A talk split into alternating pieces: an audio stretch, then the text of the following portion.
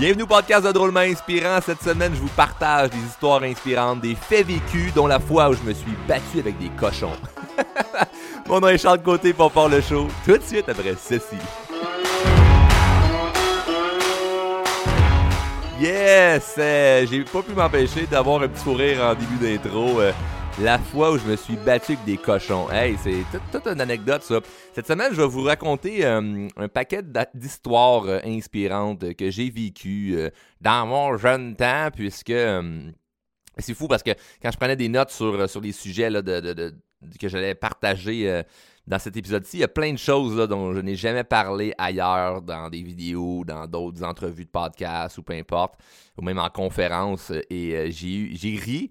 Et euh, d'après vous allez rire aussi en écoutant euh, cet épisode-ci, mais j'ai également eu des frissons de gratitude puisque euh, je me rends compte que les choses difficiles que je peux avoir vécues dans le passé ou la pression que j'ai eue dans le passé est vraiment, vraiment, vraiment venu forger mon caractère. Puis je crois sincèrement que c'est ça qui fait en sorte qu'aujourd'hui, mais j'ai une grande confiance en moi. Puis il n'y a pas de grande situation qui me fait peur ou qui me rend inconfortable. Je suis pas capable de relever tous les défis que je rencontre puisque j'ai tellement vécu de pression jeune dans ma vie qu'aujourd'hui, ben, il y a comme plus grand chose qui me fait peur ou qui m'impressionne. Puis le pourquoi je, raconte ça, c'est que il y a beaucoup de gens, on dirait, qui ont peur d'avoir de la pression dans leur vie. C'est comme s'ils veulent éviter d'être stressés. Ils veulent éviter d'avoir peur. Ils ont peur d'avoir peur. Puis évidemment, je parle pas du stress, exemple, le stress quotidien de ben, t'es en couple avec quelqu'un qui est toxique, fait que là, ça te rend stressé. Non, non, là, faut traiter la situation. Ou j'ai une job que j'aime pas, puis je l'endure. Non, non, ça, c'est un mauvais stress. Mais il y a des mauvais stress et il y a des bons stress. Un bon stress, c'est lorsque tu es à l'extérieur de ta zone de confort, tu te sens pas bien, là. C'est- un moment, c'est un événement où tu es hors de ta zone de confort. Mais ça, ce stress-là que tu as, cette mini-adrénaline-là est vraiment, vraiment, vraiment puissante. Et moi, j'ai eu la chance, puisque la pression, je crois que c'est un privilège. J'ai eu la chance, j'ai vraiment été chanceux. J'ai eu la chance de vivre de la pression très jeune dans ma vie. Et c'est ce qui fait en sorte que, euh, ben, à l'âge de 16, 17, 18 ans, j'étais déjà très mature parce que j'avais déjà vécu beaucoup d'affaires. Et c'est, tout, tout vient de l'histoire qu'on va se créer. Parce que tu as des anecdotes, toi également, que, euh, que tu partagerais, puis ça serait hyper, hyper inspirant. Mais la raison pourquoi ton anecdote est moins inspirante que les miennes, c'est que tu as modifié ton histoire quand tu aurais pu la rendre inspirante. C'est-à-dire que tu as vécu des choses dans le passé qui sont difficiles, puis au lieu de te positionner comme étant fier d'avoir euh, su euh, être encore debout aujourd'hui, ou d'avoir tenu tête, ou d'avoir fait le mieux que tu pouvais dans les connaissances que tu avais, tu te positionnes en victime de j'ai vécu ça ou on m'a fait ça. Puis quand tu te positionnes en victime, qu'est-ce que ça crée dans ton cerveau? Ça crée un- une émotion, des sentiments et un ancrage de victime. Donc, comment veux-tu avoir des grands succès ou accomplir ce que tu veux accomplir dans la vie quand, ben, au fond de toi, tu, tu- tu penses être une victime? Puis si t'es le seul à, à t'être positionné comme ça, il n'y a personne qui te dit Toi, dans la vie, t'es une victime. Puis on va te mettre de la pression, puis euh, tu vas être stressé, puis euh, ça sera pas facile. Ben, c'est sûr que t'as pas le goût. Donc là, t'évites la pression. C'est- naturel de vouloir éviter la pression, parce que notre, cerveau veut, repousser tout ce qui est désagréable. Il veut t'amener vers le plaisir. C'est pour ça qu'on recherche constamment le plaisir. Pourquoi tu la télévision? Ça te procure du plaisir. Pourquoi tu regardes ton téléphone? Ça te procure du plaisir. Pourquoi tu manges quelque chose qui n'est pas nécessairement bon pour ta santé? Ça te procure du plaisir. Donc, on veut toujours aller vers le plaisir. J'ai rien contre ça. Je veux aller vers le plaisir. Mais je sais que de la pression, c'est un privilège. Avoir de la pression, c'est un privilège. Puis j'ai commencé l'intro en, vous teasant par rapport à la fois où ce que je me suis battu avec des cochons. Mais euh, pour ceux qui ne le savent pas, moi j'ai grandi en campagne, puis euh, mes parents avaient, on avait une petite fermette là, avec euh, des chevaux, puis bon, tous les animaux de la ferme, on, les a eus. Mais moi, j'ai commencé à travailler très jeune sur, les fermes voisines. Puis, euh, il y a une ferme où j'ai travaillé pendant plusieurs années, où c'est de l'élevage de, poulets. Puis, il faisait également euh, de, temps en temps de l'élevage de cochons. Et euh, je me souviens, je devais avoir à peu près euh, 12-13 ans. Puis je travaillais dans. bon, 12, 12, 12, entre 12 et 14 ans, là. Bref, jeune. J'étais jeune. Et je travaillais poulaillers. Puis le patron de la ferme, était venu me voir et me dire Hey Charles, euh, on aurait besoin de ton coup de main là, parce que là, on va abattre euh, les, cochons. désolé pour les gens qui sont véganes.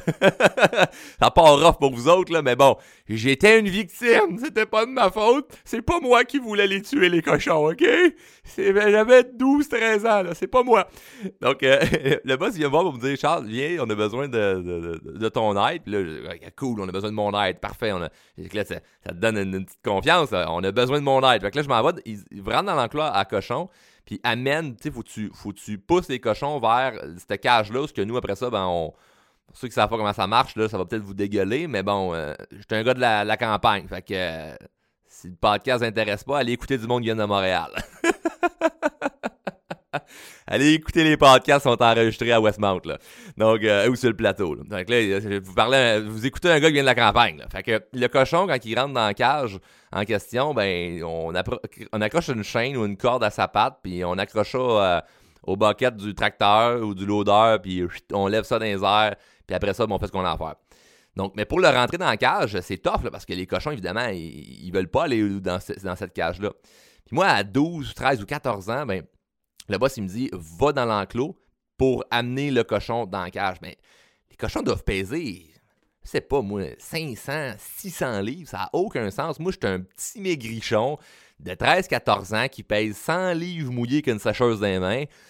Essaye de rentrer un cochon là-dedans. Fait que là, moi, je me débat, je me débat, puis j'ai peur parce que les cochons, ils foncent sur moi.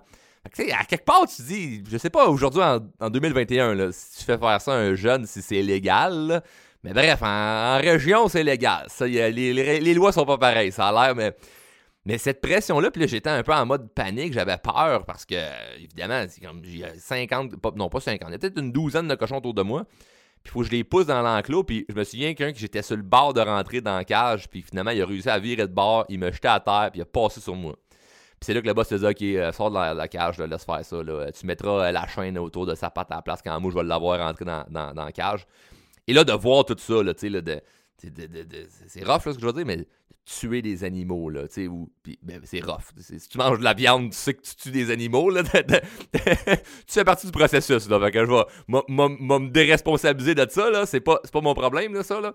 Donc, c'est juste que j'en ai été, j'en ai été, euh, je l'ai vu vraiment proche, là. Donc, euh, il y en a des, gens qui mangent de la viande puis qui comprennent pas les véganes. Moi, je peux le comprendre, quelqu'un qui a pas le goût de manger de la viande, C'est un peu, euh, un, euh, un peu macabre, la manière dont, les animaux sont, sont, sont, traités par rapport à la manière dont ils sont tués, pas la manière dont ils sont élevés. La manière dont ils sont élevés, c'est tout à fait correct, mais, euh, mais c'est sûr que c'est ça. Leur, mort n'est pas toujours le fun et apprécié. Puis moi, ben, de voir ça jeune, jeune, jeune, jeune, jeune et de participer à ça, mais ben, pas, c'est une christie de grosse pression. Là. Je veux dire, entre 12 et 14 ans, t'es pas capable de rentrer le cochon, tu te bats avec, il te jette à terre, euh, puis là, t'es es là pour le, pour le tuer, puis toi, dans le fond, ben, pas ça ton rôle dans la vie. Tu veux pas tuer des animaux, tu veux pas faire mal à un, être vivant, mais en même temps, t'as pas le choix parce que c'est ta job. Il y a comme un gros clash dans le cerveau qui se crée qui fait comme Oh my god, ok. à, ce moment-là, -là, t'as plus, plus 12 ou 13 ans. Là. Tu viens de pogner 32 en partant. Tu viens de maturer d'une grosse shot. Là. Fait que le lendemain, quand tu rentres à l'école, là, puis tes profs sont là silence tout le monde, parlez pas tout en même temps, puis qui te font la morale, tu te dis comme, moi hier, j'ai assassiné là, des poules, là, fait que m'en fous un peu de ta morale à deux piastres. Fait que c'était ça un peu mon beat de vie, là. Fait que j'étais déjà comme très mature à un jeune âge, puis sur la même ferme où, euh, j'ai vécu cette expérience-là, je n'ai vécu plein, plein, plein de belles expériences. Puis un peu plus vieux, mais euh, ils m'ont fait rapidement confiance pour, toutes sortes de tâches. Je chauffais des camions euh, à 14, 15 ans, je faisais un, paquet de grosses tâches. Puis lorsque j'ai eu mon permis, avant même d'avoir mon permis de conduire, je devais aller faire des livraisons à, Montréal avec, avec le patron de, la ferme pour aller livrer des caisses de, de poulet. Et euh, puis là, évidemment, il était abattu, là, ces poulets-là. on n'allait pas les porter là vivants, genre, euh, ben moi, j'ai pas été capable finalement, fait que allez, faites la job à, faites la job à moitié. Ben quoi que dans le quartier chinois, il n'y aurait pas de trouble avec ça, eux autres, mais bon. on l'a ramené euh, mort, mais dans le quartier chinois, ils prennent ça avec la, tête puis les pattes, par exemple. Si vous ne saviez pas, là, ils prennent ça avec la tête puis les pattes, là, ils sont pas de chapeau complet. Quand vous mangez votre soupe wonton, ah, le bouillon, il n'a pas été fait avec du bouillon de poulet, là. Il a été fait le bouillon de poulet avec, des, avec, la tête puis les pattes. Euh, encore une fois, peut-être qu'ils vont faire, ouais, finalement, j'ai goût de devenir vegan. Bref, j'allais livrer à, Montréal, puis euh, j'avais environ, euh, ça, 16 ans quand j'ai commencé à faire ça. Fait que j'étais avec le patron, puis je me souviens que, il, il, me rendait responsable très, très, très rapidement. Parce qu'il y avait des clients qu'il fallait aller, on allait livrer les commandes, puis là, il était tôt le matin, puis il m'envoyait, moi, collecter l'argent ou euh, faire signer la facture, ou rentrer là, dans le sous-sol de la boucherie pour aller porter les, caisses, puis il fallait que, j'aille collecter telle personne, puis que je me souvienne à chaque semaine que c'était telle personne que j'allais collecter, mais on avait peut-être 30 clients qu'on faisait dans la journée. Donc le fait d'être... Puis moi, j'étais un petit gars de la campagne, je me ramasse à Montréal à 16 ans, les livrer du stock dans les boucheries, les épiceries, c'est... OK, à telle place, lui, il faut qu'il me paye, à telle autre place, c'est l'autre personne. OK, le mercredi, c'est lui, mais le mardi, c'est l'autre. Puis tout devoir me rappeler de ça, mais c'était une grosse pression que j'avais. C'était une immense pression sur mes épaules. Mais c'était une Christie bonne pression. Parce que je me suis trompé, j'ai fait des erreurs, euh, pas donné la bonne caisse à la bonne place, devoir virer de bord, retourner chercher ça. Le boss n'est pas content, puis avec raison. Il me fait sentir qu'il est pas content, puis qu'il faut que je check mes affaires comme il faut, puis j'ai d'affaires à checker mes affaires, puis compte le cash qu'ils vont te donner. Puis toute cette pression-là, à un jeune âge, te rend mature assez rapidement. C'est une bonne pression. Mais encore une fois, les anecdotes que je viens de, te raconter, de, du cochon à, aller à Montréal, je le sais qu'il y a plein de gens qui peuvent avoir vécu des choses similaires. Et je dis bien similaires, pas de quoi sur une ferme, mais une pression d'un adulte qui te met sur les épaules, puis tu te positionnes aujourd'hui en victime. Oh, mais c'est pas de ma faute parce qu'on m'avait fait ça, on, on de même. C'est un privilège d'avoir eu cette pression-là. C'est un privilège. Puis certaines personnes, bien évidemment, ils n'ont peut-être pas commencé à travailler à, 12 ans comme moi, mais euh, selon ce que tes parents ont fait avec, toi à un jeune âge, ben ça peut influencer aussi. Donc, euh, autant que mon, patron euh, à l'époque me, montrait qu'il me faisait confiance, mais que j'avais d'affaires à être à mon affaire, ben ça me mettait une pression. Je me mettais une pression moi-même de il faut que j'arrive à l'heure, puis il faut que je termine le travail, puis j'ai d'affaires à bien finir ça. Puis, euh, tu sais, go, dépêche, là, marche plus vite, là, puis euh, organise ça pour ça l'air bien. Puis je me souviens, où ce qui est un peu plus, un peu plus, euh, un peu plus vieux, quand j'ai commencé à moi faire les livraisons moi-même, j'avais mon permis de conduire, j'allais livrer tout seul à Montréal. Mais j'étais, c'était toujours une course contre la montre. C'était une course contre la montre parce que c'était ça qui m'avait montré. C'était dépêche-toi. Puis pourtant, je te payais à l'heure. Puis je connais. Puis quand euh, par la suite j'ai lâché ce travail-là pour, pour travailler dans, dans, la vente, puis la commerce de détail, puis partir de mes projets d'affaires et tout ça, je formais d'autres livreurs. Puis je me souviens que les gars, c'était comme ben là, on va prendre notre temps, on est payé à l'heure. Moi, je comprenais pas ce principe-là. Je me disais non, non, non. Moi, quand je le faisais avec le boss, la 16 ans, c'était go, go, go, go, go. Pourquoi? Parce qu'on part à 3 h du matin pour être revenu à 1 h à la ferme parce qu'on a d'autres affaires à faire. Puis la journée n'est pas finie, là. Parce que là, il y a 1 h l'après-midi, la journée commence. Même si le monde n'y comprenne pas qu'on s'est levé à 3h du matin puis on mériterait d'aller se coucher, il y a un heure l'après-midi, go, on repart faire autre chose. Va laver le camion, retourne faire le coin dans, le ployer, va, va, va pogner le tracteur, faire telle affaire, va couper le gazon, va déneiger, va. Donc, ce, mindset-là de go, go, go, puis ne pas t'arrêter, puis pas calculer tes heures, mais il m'a été très, très, très, très, très, très, très profitable après ça parce que une fois que j'ai changé de travail, ben là, rendu dans le monde professionnel un peu plus. Euh, un peu plus, euh, comment je pourrais dire ça, parce que ça, c'est un travail de, ferme, mais dans le monde, euh, commercial, dans la vente, là, où que, là, je portais une cravate. Mais j'avais quand même le même, mindset de pression que je me mettais sur les épaules de je dois performer, je dois être bon, j'arrive le premier, je pars le dernier, puis je fais tout ce que je sais que je dois faire. Si c'est quelque chose qui traîne à terre, me le ramasser, je dirais pas, ben c'est pas ma job de faire ça. Il m'a pelleté à moitié de mon entrée, mais je serais pas celle de, de mon coloc, ou de mon voisin qui est dans le même appartement de condo, là, tu sais. Donc, m'a tout, tout, tout, tout, tout, tout, tout, faire ce que je sais que je dois faire. Puis après ça, ben, ça t'amène des opportunités. je vais revenir plus tard aux opportunités que ça m'a amené. Mais ce que je me souviens, c'est que à cet âge-là, le jeune, entre, 12, euh, entre 12 et 17 ans, ben, j'ai fait, j'ai fait aussi un paquet de, niaiseries que mes parents n'étaient pas fiers, mais qui ont euh, qui m'ont, toujours tenu responsable dans, dans, l'optique où ce que débrouille-toi avec tes affaires. Moi, je me, je me souviens, puis, c'est un cadeau, là. C'est un cadeau, là, ça, là. Je sais qu'il y a des parents qui vont écouter et vont faire Ouais, mais là, moi, j'aurais pas de même, ou moi, euh, je, je réglerais ça à sa place parce qu'il sera pas capable de le régler, ou moi, je vais, je vais, je vais, je vais euh, me prendre responsabilité de ça. Non. Les parents m'ont souvent. C'est ta marde, pète-la ta marde. Puis Puis on en pelletait au sens propre, on avait une ferme. fait que la marde, je l'ai pelleté au sens figuré pas au sens propre. Mais je me souviens d'une fois où ce que. Euh, ça, c'est méchante de l'anecdote. J'étais. J'en encore. J'avais environ euh, à peu près ça, là, 15-16 ans. Puis un de mes amis du secondaire avait son, son auto. Puis euh, on, est on est descendu, ou plutôt monté à, à Laval pour aller s'acheter des chiens pourquoi on voulait des chiens, j'ai aucune idée. On tripait sur les pitbulls, puis on a décidé d'aller s'acheter des pitbulls. D'un gars dans un sous-sol un peu louche, payé cash, qu'il fallait rentrer par une porte secrète, puis on est arrivé là, il y avait, euh, il y avait plein, euh, on, pourrait dire de, une gang. Il y avait plein de monde, puis il y avait, euh, des tables en vite avec des affaires bizarres. Il y avait comme, on dirait, de la farine sur des tables en vite. Puis là, moi, j'ai 16 ans, je comprends rien. Je suis un petit gars de la campagne, j'arrive là avec mon argent en cash. Je sais pas. Je pense que c'est comme 200 pièces. Fait que je donne 200 pièces au gars, puis il me donne mon, mon bébé pitbull, puis je repars avec. fait que là, on a nos deux chiens, mon chum et moi. Puis je me souviens parce que je me souviens parce que mes parents à, ce moment-là étaient, divorcés, mais on habitait sur la, sur la même rue.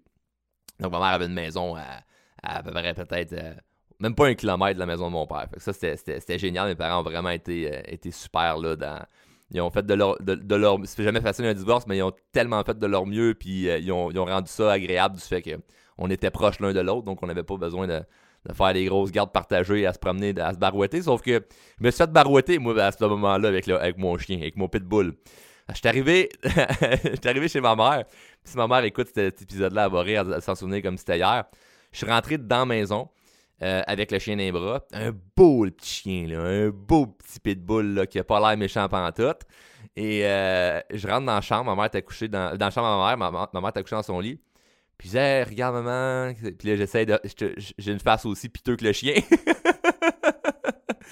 Et ma mère a dit non, non, non, non, non, non, non, non, c'est quoi ça là? Ben, je dis, regarde, c'est un beau chien. Elle dit, c'est un pitbull. Je dis, non, c'est un il est mélangé. Elle dit non, non, c'est un pitbull, je veux pas ça chez nous. C'est comme un labrador. Elle dit Labrador, Pitbull, Rottweiler, j'en ai rien à cirer. Il n'y a pas de chien qui rentre ici. No way, c'est pas vrai. T'amènes ça chez ton père s'il veut avoir ça. ça. Ça dort pas ici cette nuit, puis elle m'a obligé de sacrer mon camp avec le chien. Donc là, moi je repars avec le chien. Je m'en vais chez mon père. Mon père avait encore la, la petite fermette euh, à l'époque on avait des chiens, on avait encore, euh, je pense, quelques animaux, style poule ou lapin ou whatever. Puis euh, à cette heure-là, il était, rendu tard le soir, donc à cette heure-là, ben, mon père, il dormait parce qu'il se lève très, très, très tôt pour aller travailler. Donc, j'étais allé porter le chien dans, à l'écurie où ce qu'on avait, avait, On avait plus de chevaux à ce moment-là, mais il y avait, il y avait encore des enclos, là, des box pour les chevaux. Donc, j'ai laissé le chiot là, puis je me souviens, je braillais parce que le pauvre chien, il pleurait, puis il pleurait parce qu'il était tout seul d'un enclos à cheval, d'une écurie, dans le fond, fin fond d'une de, cour de fermette. Lui, il était avec euh, tous ses, ses, frères et sœurs à Laval. Il se ramasse à l'autre bout du monde tout seul d'un box où ça sent où ça sent le foin, il devait rien comprendre. Puis là, ben, moi, je broyais, je me disais, Caroline, quelle injustice, ma mère qui veut pas que j'aille mon chien avec moi. Fait que j'allais le porter chez, chez mon père, puis euh, je suis retourné coucher chez ma mère. Et euh, le lendemain, évidemment, j'avais de l'école. Fait que, euh, le lendemain, je me suis levé bientôt, aller nourrir le chien, puis tout ça. Puis je pense que je l'avais attaché euh, à l'extérieur après la niche d'un, autre chien qu'on devait avoir. Ou peu importe. Je me souviens plus exactement, mais je sais que le soir, l'après-midi, quand je suis revenu de l'école, j'étais arrivé chez nous, puis ma soeur était dans, dans, le cours chez mon père, puis elle me dit Charles, pourquoi t'as un pitbull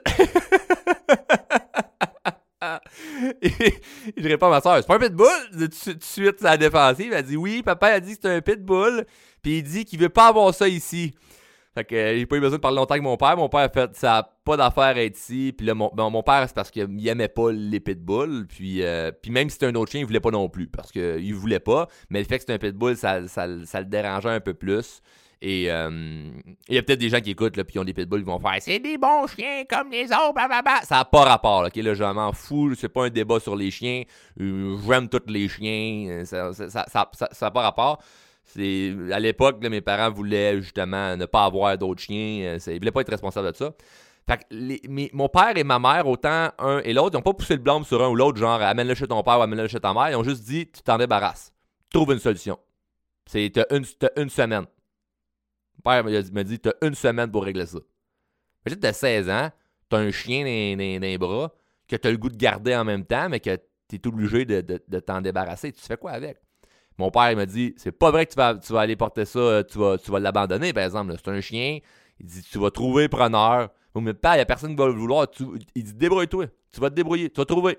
Tu été assez débrouillard pour aller le chercher. Maintenant, tu es assez débrouillard pour aller, pour aller le redonner. Trouver une solution.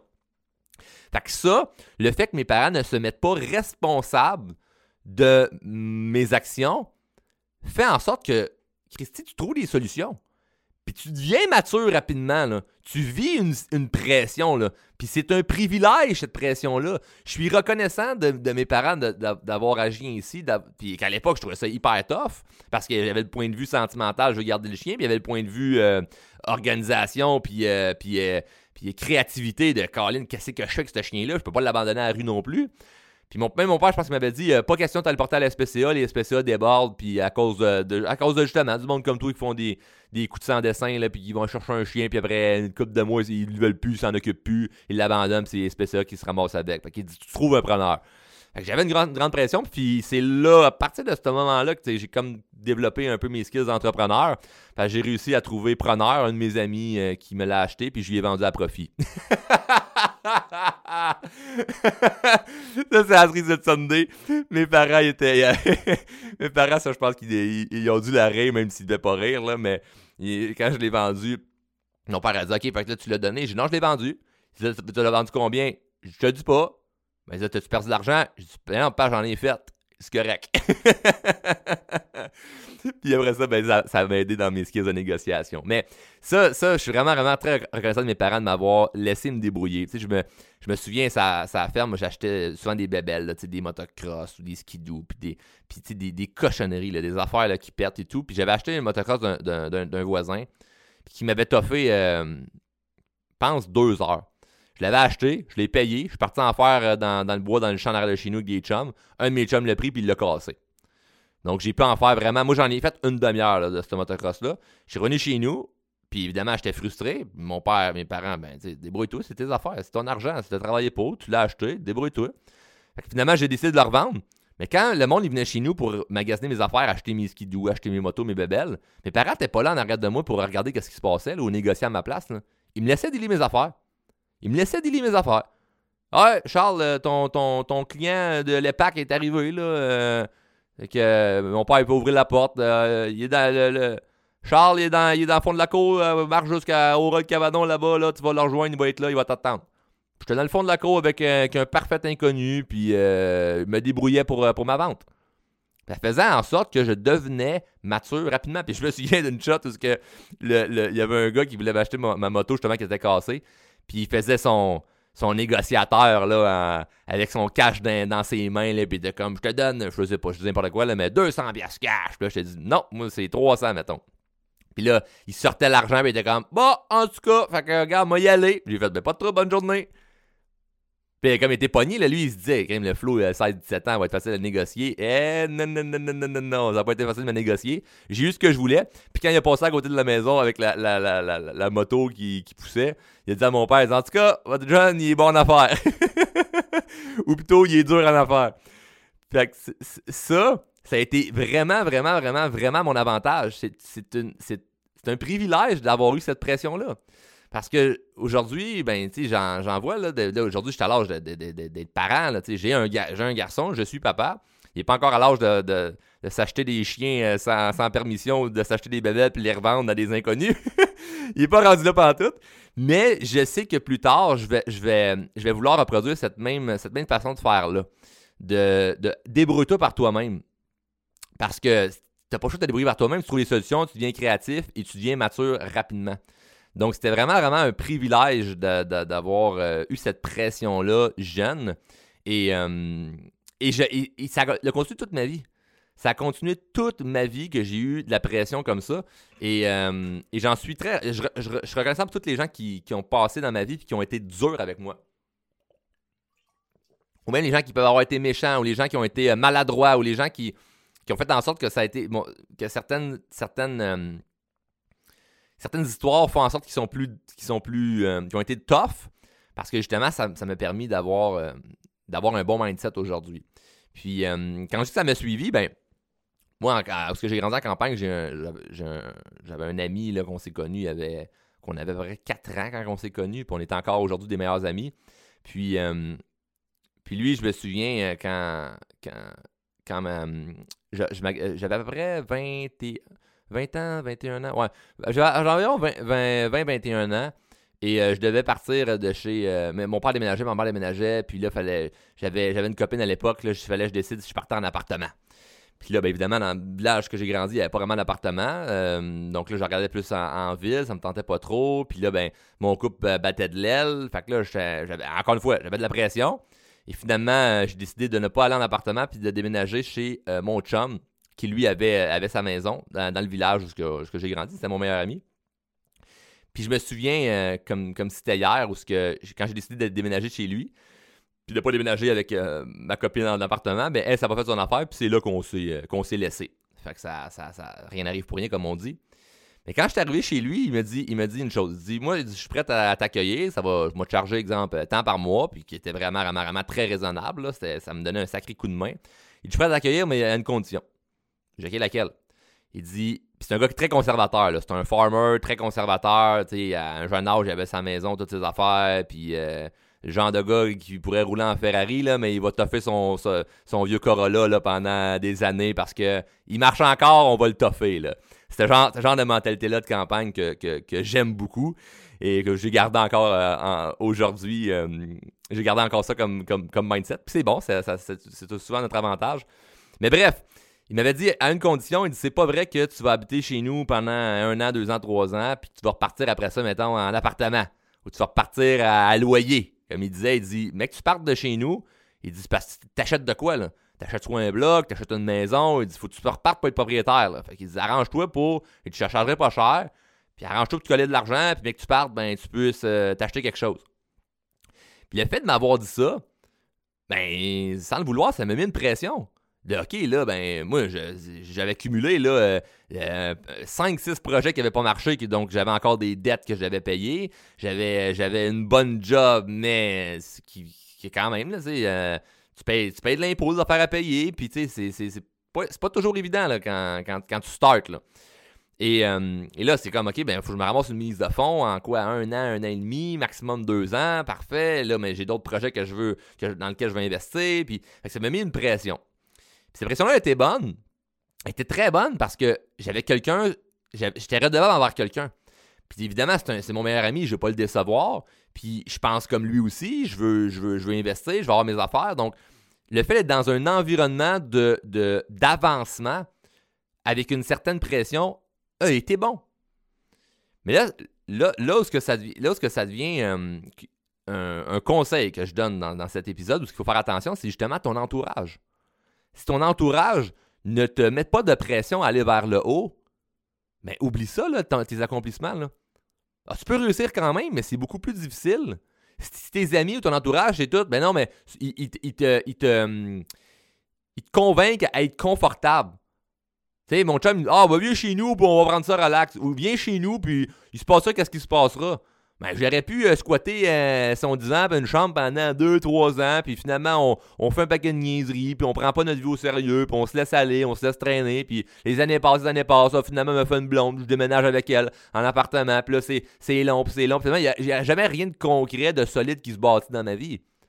Donc, cette pression-là était un privilège. Puis je suis reconnaissant de mon chum de m'avoir mis cette pression-là. Puis ça l'a pris euh, à peu près l'espace de, de quand, la, la, fois qui me dit, OK, là, faut que tu packes tes affaires d'ici telle date parce que là, euh, ma blonde s'en vient en plein à la maison, puis toutes les, affaires, je veux être tout seul dans mes affaires, puis avec raison. C'est après vrai six mois que j'ai réussi à trouver ma mise de fonds, puis euh, j'ai acheté ma, ma, première maison, puis je suis devenu propriétaire de ma maison qui était comme un, ben, un, duplex, si on veut, à 22 ans. C'était super bon, je suis parti de là, puis j'avais, je me ramassais avec un premier locataire, puis une place, une place où ce que je dormais, ben, c'était chez nous. Puis puis cette, première acquisition-là, ben, j'ai continué à le faire avec une pression que je me suis mis. Où ce que j'ai pas été voir mes parents pour un million de conseils. J'ai pas été. Euh, j'ai pas personne qui m'a qui m'a endossé ou qui m'a prêté de l'argent à la mise de fonds. Je me suis débrouillé par moi-même.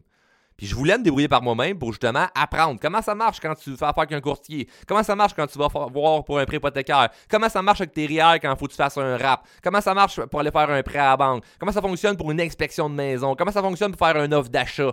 Toutes ces affaires-là, je les ai faites à 22 ans, tout seul, sans l'aide de personne, pour apprendre à me débrouiller. J'ai fait des erreurs. Il y a des affaires que je ne referais pas, puis j'ai appris beaucoup plus vite en, en me plantant à certaines places que si j'avais voulu tout éviter puis en appelant tout le monde autour de moi pour avoir des conseils à, tout bout de champ parce que j'étais insécure puis j'ai tellement peur de me planter. Donc ça cette pression-là, elle a continué, continué, continué, continué, puis elle a été hyper, hyper, hyper, hyper bonne. Et ça, jusqu'à maintenant, ben, l'histoire que je te raconte, qui sont tous des, faits vécus, ben, c'était de gens qui, à la base, m'aimaient. Donc, tu sais, mon premier patron, c'est quelqu'un qui m'appréciait. Mes parents, évidemment, ils m'aiment, puis ils m'aimaient, puis ils m'aiment encore. Mon chum, ben, il m'aimait, donc c'était, par amour qu'il faisait ça. Mes parents, c'était par amour qu'ils me mettaient une certaine pression. Mon boss, c'était par amour qu'il me mettait une certaine pression. Mon chum, c'était par amour qu'il me mettait une certaine pression. Mais tu peux vivre la pression dans ta vie de gens qui ne t'apprécient pas ou de gens qui se foutent totalement de toi. Parce qu'on va, être bien honnête, là, la majorité des gens en ont rien à cirer de toi. Ils s'en foutent de ta vie. Puis dès que tu comprends ça, tu vis avec une, légèreté de ne pas prendre les autres pour acquis, mais de, toi de faire ta route, puis de pas te soucier de ce que les autres y pensent ou de ce que ou de justement les autres qui essaient de te mettre des bâtons dans les roues parce que des fois justement les gens vont te mettre des, bâtons dans les roues puis n'ont pas nécessairement voulu ou c'était pas leur intention ou ils ont été maladroits ou c'était voulu puis c'est pas juste d'être maladroit c'est vraiment ils ont été euh, ils ont été méchants. Et si t'es pas habitué à la pression ben tu vas flancher. Tu, tu, tu, tu vas, vas, vas planter. Donc moi, je me souviens de ma première business que j'ai parti à 17 ans, c'était des machines euh, distributrices. La, la fois où j'ai décidé de vendre cette, euh, business-là, c'était fou. J'avais une trentaine, euh, bon, entre 20 et 30 clients, je m'en souviens plus exactement, où ce que je me promenais, j'avais des machines à gomme, des machines à pinot, des machines à condom, des machines à n'importe quoi d'un bar. C'est rare parce que j'avais même pas l'âge de rentrer les bars quand j'ai acheté cette business-là, mais j'y allais pour collecter mon argent. ben mon argent. C'était plus une poignée de change qu'autre chose. Je faisais pas des millions avec ça. Mais bon, c'était une belle première expérience. Puis quelques années après, j'ai décidé de vendre la business. Et euh, avec la personne qui achetait euh, la run, je faisais le tour des, euh, des bars puis des commerces où j'avais des machines pour, pour montrer à la personne ben c'est voici qui est dans, dans, le bar, dans le bar là ben c'est et puis d'ailleurs d'ailleurs ça me fait penser la tournée que je devais faire de machines là où ce que j'étais tout seul j'étais tout seul à me promener avec ma valise pour aller collecter mes, mes, machines dans les bars, puis je devais donner, donner une cote au bar, puis etc. Puis des fois, il fallait même que je m'ostine pour rentrer parce qu'au début, quand j'ai parti, j'avais 17 ans. Mais ça, j'ai été bon à faire ça, ces runs-là, parce que j'avais fait justement des runs de livraison à la ferme quand j'étais jeune, comme je comptais tantôt, à 16 ans. jusqu'à 18 ans. Donc, tout ce, mécanisme-là dans mon cerveau de me promener qu'une valise, rentrer d'un commerce, connaître les bonnes personnes, puis aller faire ce que j'ai à faire, je l'avais développé plus jeune parce que j'avais eu cette pression-là. Donc là, quand j'ai parti de ma compagnie de machine, ben, c'était plus facile parce que je l'avais vécu plus jeune. Ce genre de, choses-là, là, de, partir sur une run.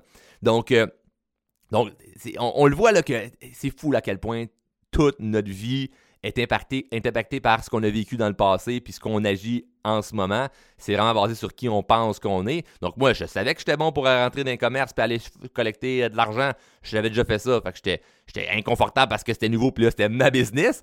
Mais j'étais capable de, le faire quand même.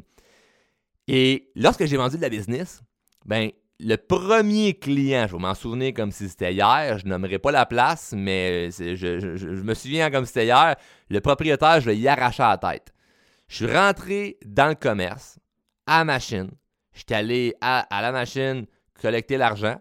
Puis comme j'ai passé à côté du bar pour donner la cote euh, à, une des, barmaids, euh, puis donner un, paquet de gomme, parce que tout le temps ça je faisais, je donnais, l'argent avec un paquet de gomme pour, la personne qui, collecter l'argent. Euh, comme ça, les gens sont toujours contents quand je reviens. Je donne un petit cadeau. Et le propriétaire était, assis au bar puis euh, c'était un alcoolique. Ça faisait une couple de fois que je le voyais, puis qu'il il parlait fort, il avait l'air désagréable et tout. Mais j'avais jamais parlé. En deux, trois ans, j'y avais jamais parlé. Et là, euh, cette journée-là où que je vends la business, j'ai établi un prix avec l'acheteur. Euh, je fais la run une fois pour montrer voici les clients, puis à la fin, je donne les clés, puis merci, bonsoir, tu me donnes un chèque, puis ça s'arrête là. J'arrive dans ce premier bar-là, puis le propriétaire, il me siffle au loin comme j'arrive pour partir là. C'était comme d'un film. Là. Comme j'arrive pour partir du bar avec mes affaires, et puis en plus, je l'ai ressenti. J'ai eu un feeling qu'il y avait quelque chose de louche qui allait se passer. Puis je sais pas pourquoi, c'est inexplicable. Plus d'un point de vue spirituel. C'est un autre sujet. Mais j'ai eu un feeling en rentrant en place qu'il y avait quelque chose de bizarre qui allait se passer. Puis comme j'arrive pour traverser la porte, le propriétaire, il me siffle. Il dit Hey, viens ici, toi. Je m'en vais vers lui avec mon acheteur. Il dit Toi là, c'est à toi ça, la machine euh, Ouais, c'est à moi. Il dit Décalez ça de là. Enlève-moi ça de là, on, refait la, on refait la place, peinture, puis tout, là. J'en veux pas, si c'est pas payant, décoller ça de là. Ouch!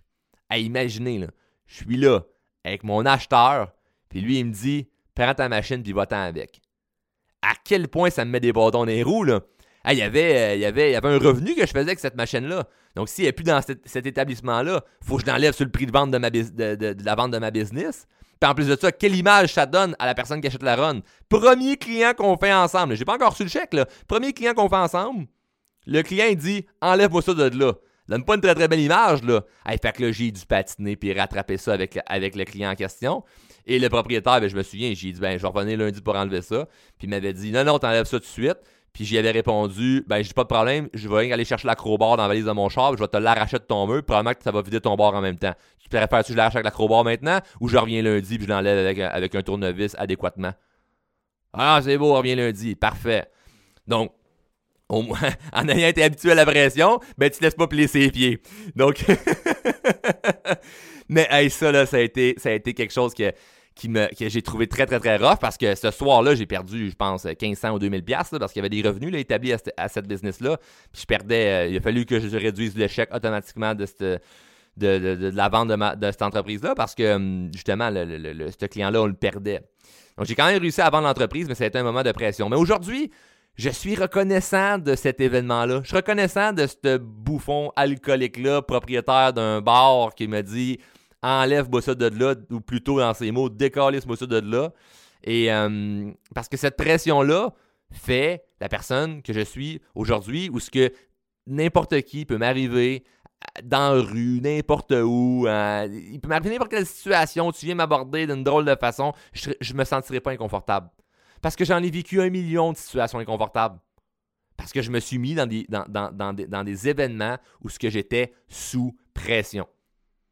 Puis au lieu de, réagir en victime, de la fois où que le gars il m'a dit ça, puis là, il m'a fait perdre 2000 pièces, puis je l'ai je retournerai plus jamais à cette place-là, puis là tu deviens être en crise, puis tu te mets en, victime. Ben, tu, pars avec un ancrage, tu pars avec un mindset de toi-même que tu es une victime. Puis ça construit toute la vie. Après ça, je suis devenu directeur des ventes à l'âge de 20 ans. 20 ans directeur des, directeur des ventes dans un, dans un concessionnaire. Comment veux-tu me dire qu'à 20 ans, tu connais tout, tout, tout, tout, tout, tout, tout de l'industrie automobile ou de la vente ou de gérer du personnel? Tu connais pas grand-chose. Qu'est-ce que tu fait, Charles? Figure it out. la, business pensait que j'étais plus vieux. Ils m'ont donné le poste. J'avais seulement 20 ans. Donc, c'est quoi j'ai fait? J'ai appris par moi-même. Je me suis. J'ai figure it out est-ce que j'étais sous pression? À chaque jour. Chaque jour, je me levais et j'étais en dehors, de ma zone de confort. Aujourd'hui, ben, Aujourd'hui, je suis maintenant papa, entrepreneur avec des milliers de clients. Puis qui dit euh, papa et, milliers de clients dit milliers de, défis. Donc, à chaque, chaque fois qu'il m'arrive quelque chose où ce il y a de la pression, où ce que je me sens que ça soit avec euh, soit avec mon garçon, hein, il est en train de manger puis là oups, je sens qu'il est peut-être sur le bord euh, de, s'étouffer que ça bouché. Mais je suis pas en panique. Il, arrive quelque chose avec un client qui, qui vit une situation critique, mais je suis pas en panique.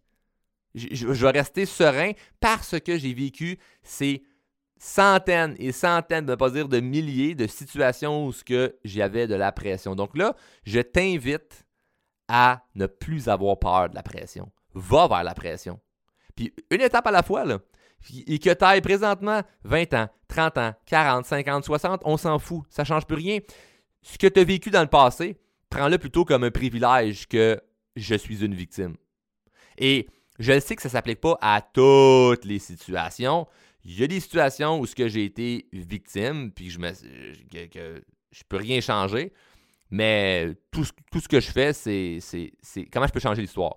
Dans ma tête, je veux vraiment changer d'histoire où que je n'étais pas une victime à ce moment-là. Puis à ce moment-là, ben, j'ai agi de la manière en cohérence avec la personne que j'étais. Fait que je peux pas m'en vouloir. Puis j'ai fait le mieux de, ce que je pouvais avec ce que j'avais. Donc je peux pas m'en vouloir. Tout ce que je peux faire, c'est m'arranger pour que la prochaine fois, ben, si ça allait m'arriver une situation similaire, ben, je réagisse différemment.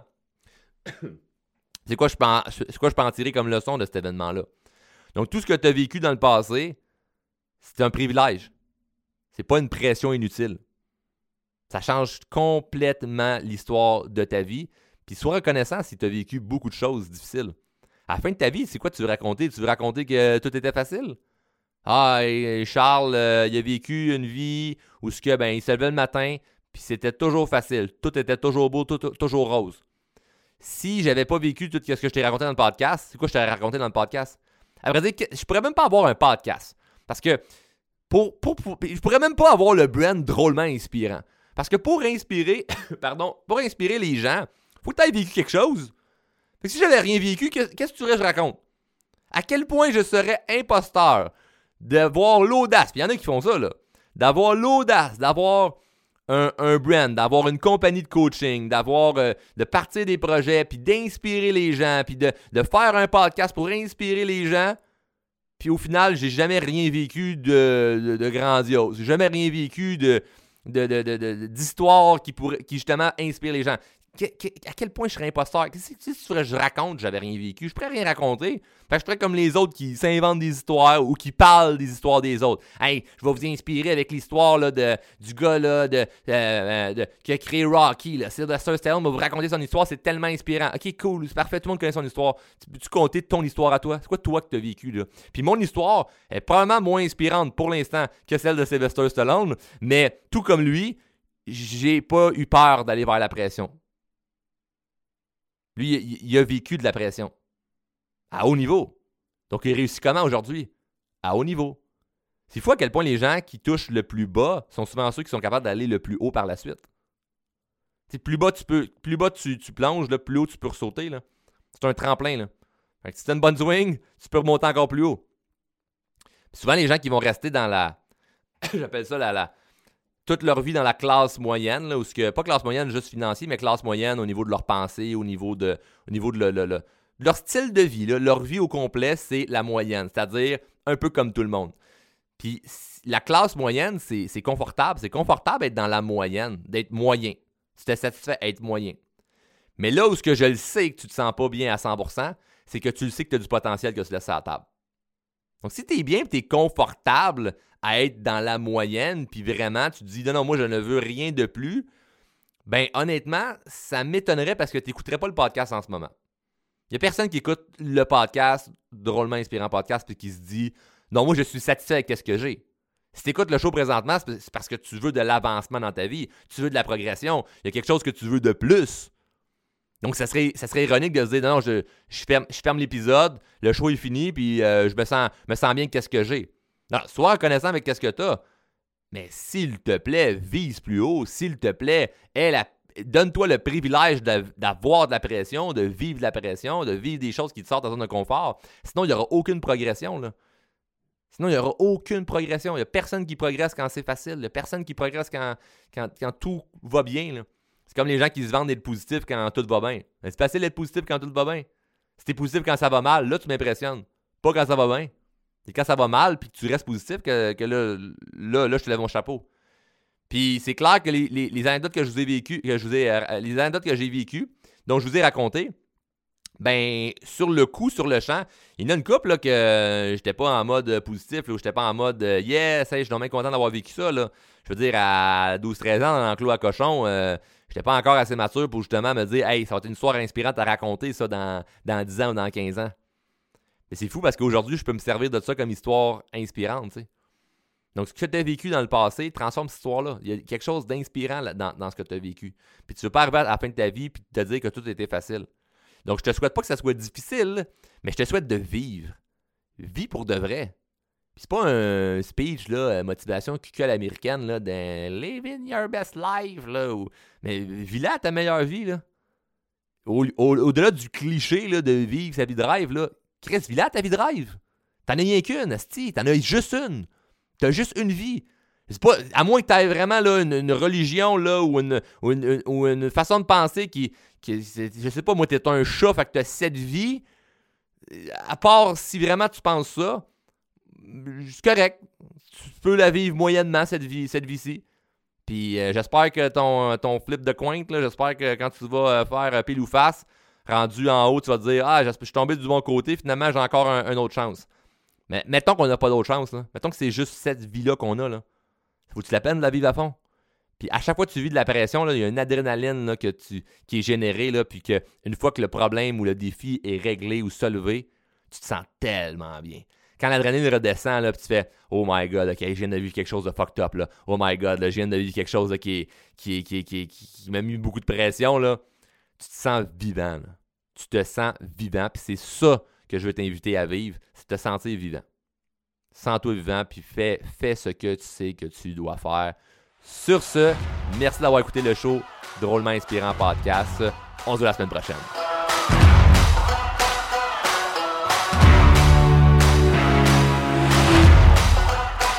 Hey, je tiens à te remercier personnellement d'écouter le show Drôlement Inspirant Podcast. Un gros merci, puis j'espère que t'es abonné, là. Tu veux pas juste euh, faire partie euh, des auditeurs, là. Non, non, tu veux être dans la gang des abonnés. Abonne-toi au podcast et sache que le podcast est disponible en diffusion sur Apple Podcasts, Google Podcasts, Spotify et tout bon podcaster Android.